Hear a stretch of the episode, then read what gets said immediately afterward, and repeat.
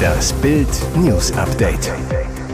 Es ist Dienstag, der 31. Oktober und das sind die Bild meldungen Mehr als 60 Millionen Bundesbürger betroffen. Das passiert jetzt mit der Rente. Großfahndung nach einem verurteilten Mörder.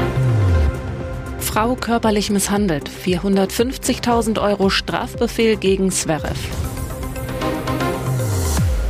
Bei der Rente gibt es zwei gute Nachrichten und eine heftige Alarmmeldung. Das sagt der Rentenversicherungsbericht der Bundesregierung, der Bild exklusiv vorliegt. Die 21,3 Millionen Rentner in Deutschland können sich im nächsten Jahr über eine mittelgroße Rentenerhöhung freuen.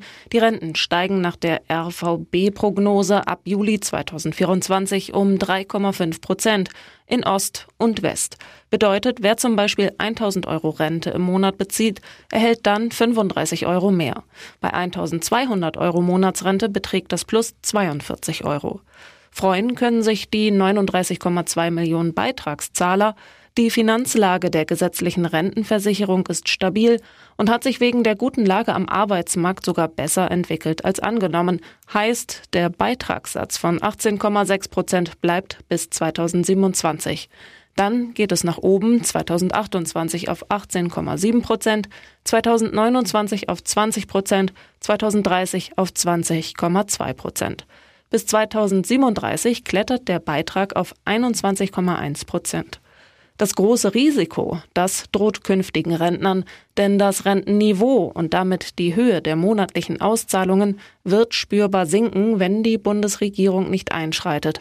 Das Arbeitsministerium von Hubertus Heil schlägt Alarm. Das Rentenniveau, das gibt das Verhältnis zwischen Rentenhöhe und dem durchschnittlichen Arbeitnehmereinkommen an, das ist nur bis 2025 gesetzlich bei 48 Prozent gesichert.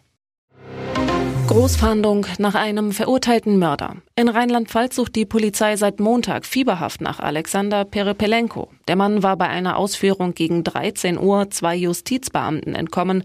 An einem Baggersee in der Nähe von Germersheim-Sondernheim flüchtete Perepelenko in ein angrenzendes Waldstück. Kurze Zeit später fanden Beamte die Fußfessel, die der Verurteilte getragen hatte, im Stadtgebiet von Germersdorf. Von dem Gesuchten keine Spur. Das Polizeipräsidium Rheinpfalz leitete eine Fahndung mit einem Großaufgebot ein. Bei der Suche nach dem Flüchtigen wurde auch ein Polizeihubschrauber sowie Kräfte der Diensthundestaffel eingesetzt.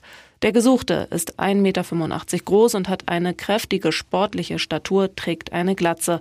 Er war zuletzt mit einem schwarzen T-Shirt, blauen Jeans und grau-roten Sportschuhen bekleidet. Derzeit überprüft die Polizei mögliche Aufenthaltsorte. Hinweisgeber werden gebeten, sich bei Erkennen des Mannes über den Notruf 110 bei der Polizei zu melden und nicht eigeninitiativ zu handeln. Perepelenko war im Jahr 2012 durch das Landgericht Karlsruhe auf Grundlage einer Anklage der Pforzheimer Staatsanwaltschaft unter anderem wegen Mordes zu einer lebenslangen Freiheitsstrafe verurteilt worden.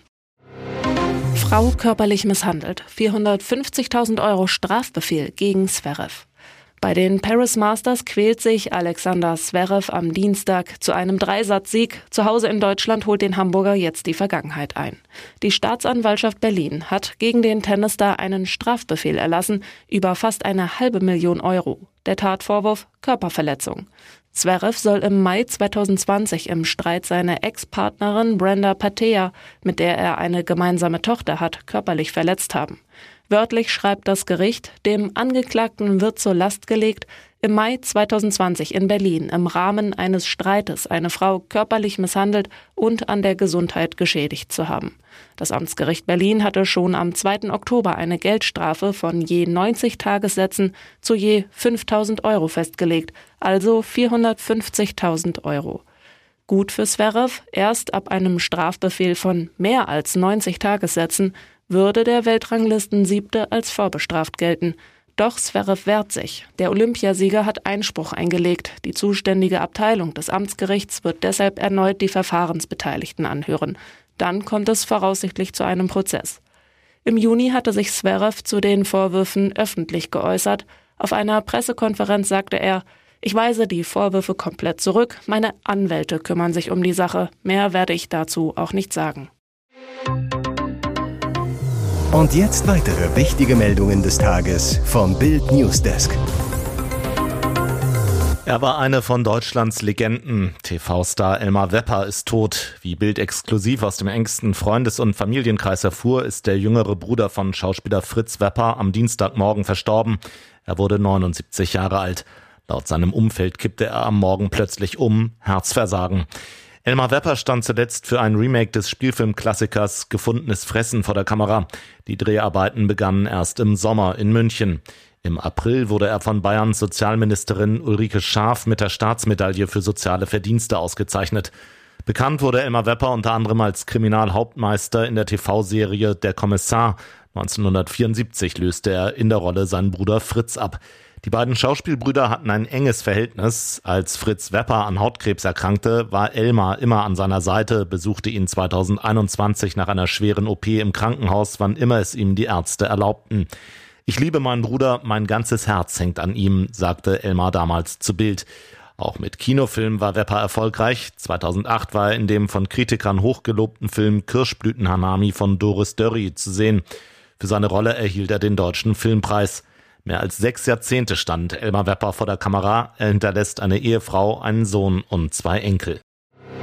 Jetzt steht fest, was der Vater der 1981 ermordeten Friederike von Müllmann auf jeden Fall verhindern wollte.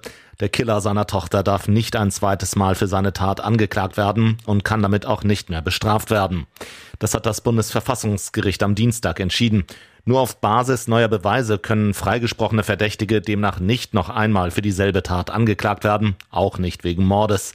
Eine Ende 2021 in Kraft getretene Reform der Strafprozessordnung sei verfassungswidrig und nichtig, entschied das höchste deutsche Gericht am Dienstag in Karlsruhe. Konkreter Anlass für die Prüfung durch das höchste deutsche Gericht ist der Mordfall Friederike. Ismet H. wird verdächtigt, 1981 die 17-Jährige aus Hambüren bei Celle vergewaltigt und erstochen zu haben. Das konnte ihm damals nicht nachgewiesen werden, weil es die Technik der DNA-Analysen in den 80er Jahren noch nicht gab. 1983 wurde er rechtskräftig freigesprochen. Seit 2012 beweisen neue DNA-Untersuchungen aber, das Sperma an Friederikes Slip-Einlage stammt von dem gebürtigen Kurden. Ihr hört das Bild News Update mit weiteren Meldungen des Tages. Mit Klimaschutz scheint es wenig zu tun zu haben, was Fridays for Future zuletzt so von sich gibt. Aber wie weit radikalisiert sich die Bewegung noch? Bei ihrer Freitagsdemo vor dem schwedischen Parlament in Stockholm halten Greta Thunberg und ihre Mitstreiter zahlreiche Plakate hoch. Nur eins bezog sich aufs Klima, alle anderen auf Palästina und das im radikalsten Sinne. Und auch auf Instagram hat Fridays for Future International schon wieder Antisemitismus und Hamas-Sprech verbreitet. Terrorismusexpertin Bettina Röhl sieht in Greta Thunberg eine Erbin der 68er-Bewegung, warnt in Bild, sie hat einen Teil des damaligen linken Antisemitismus übernommen. Röhl deutlich, die Palästinenser in Gaza sind Werkzeuge des Iran und die Westkinder aller Fridays for Future sind deren willkommene Idioten. Gefährlich, schon bei der 1968er Bewegung damals sei ein Teil in palästinensische Militäreinrichtungen nach Jordanien geflogen, um sich im Terrorkampf ausbilden zu lassen. Viele sind später Terroristen oder palästinensische Agenten im Westen geworden, so Röhe. Sie vermutet, einige von ihnen hätten sogar bei der Planung des Olympia-Attentats in München mitgeholfen. Das hat man von den damaligen Bürgerkindern auch nicht gedacht, so Röhl. Dennoch wolle sie damit nicht sagen, dass Fridays for Future auf dem Weg in den Terrorismus sei. Aber die Organisation solidarisiert sich de facto mit den Hamas-Terroristen, offensichtlich mit einem außerordentlich primitiven Grundlagenwissen. Gleichzeitig haben die Aktivisten einen Hang zu extremen Haltungen. Das halte ich für eine gefährliche Kombination, die man ernst nehmen muss.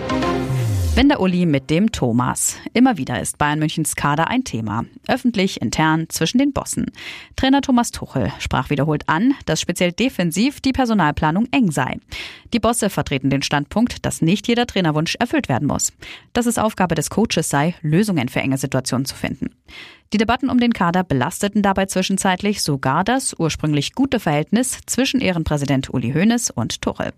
Um das beizulegen, sprachen sich die beiden vor dem Bundesligaspiel gegen Mainz am 21. Oktober unter vier Augen aus. Tuchel soll dem Vernehmen nach das Gespräch als angenehm empfunden haben. Hoeneß soll ihn dabei gebeten haben, seine Aussagen im Gesamtzusammenhang zu verstehen. Als Hoeneß etwa im TV die Entlassung im März von Ex-Trainer Julian Nagelsmann kritisierte, wollte er dies keinesfalls als indirekte Kritik an Tuchel verstanden wissen. Zudem machte Hoeneß in dem längeren Geheimgespräch auf eine bestehende Abmachung aufmerksam. Tuchel möge den Kader öffentlich nicht mehr kleiner reden, als er sei. Daran hält Torel sich seitdem, springt auch bei Interviewfragen, die direkt darauf abzielen, nicht mehr auf das Thema an. Und nun noch eine Werbung in eigener Sache. Sichere dir jetzt Bild Plus und Amazon Prime für nur 8,99 Euro im Monat. Dein Mix aus News, Shopping und Entertainment. Amazon bringt dir jetzt außerdem die UEFA Champions League. Das Topspiel am Dienstag live bei Prime Video. Erfahre mehr unter bild.de-prime. Es gelten die Angebotsbedingungen und AGB.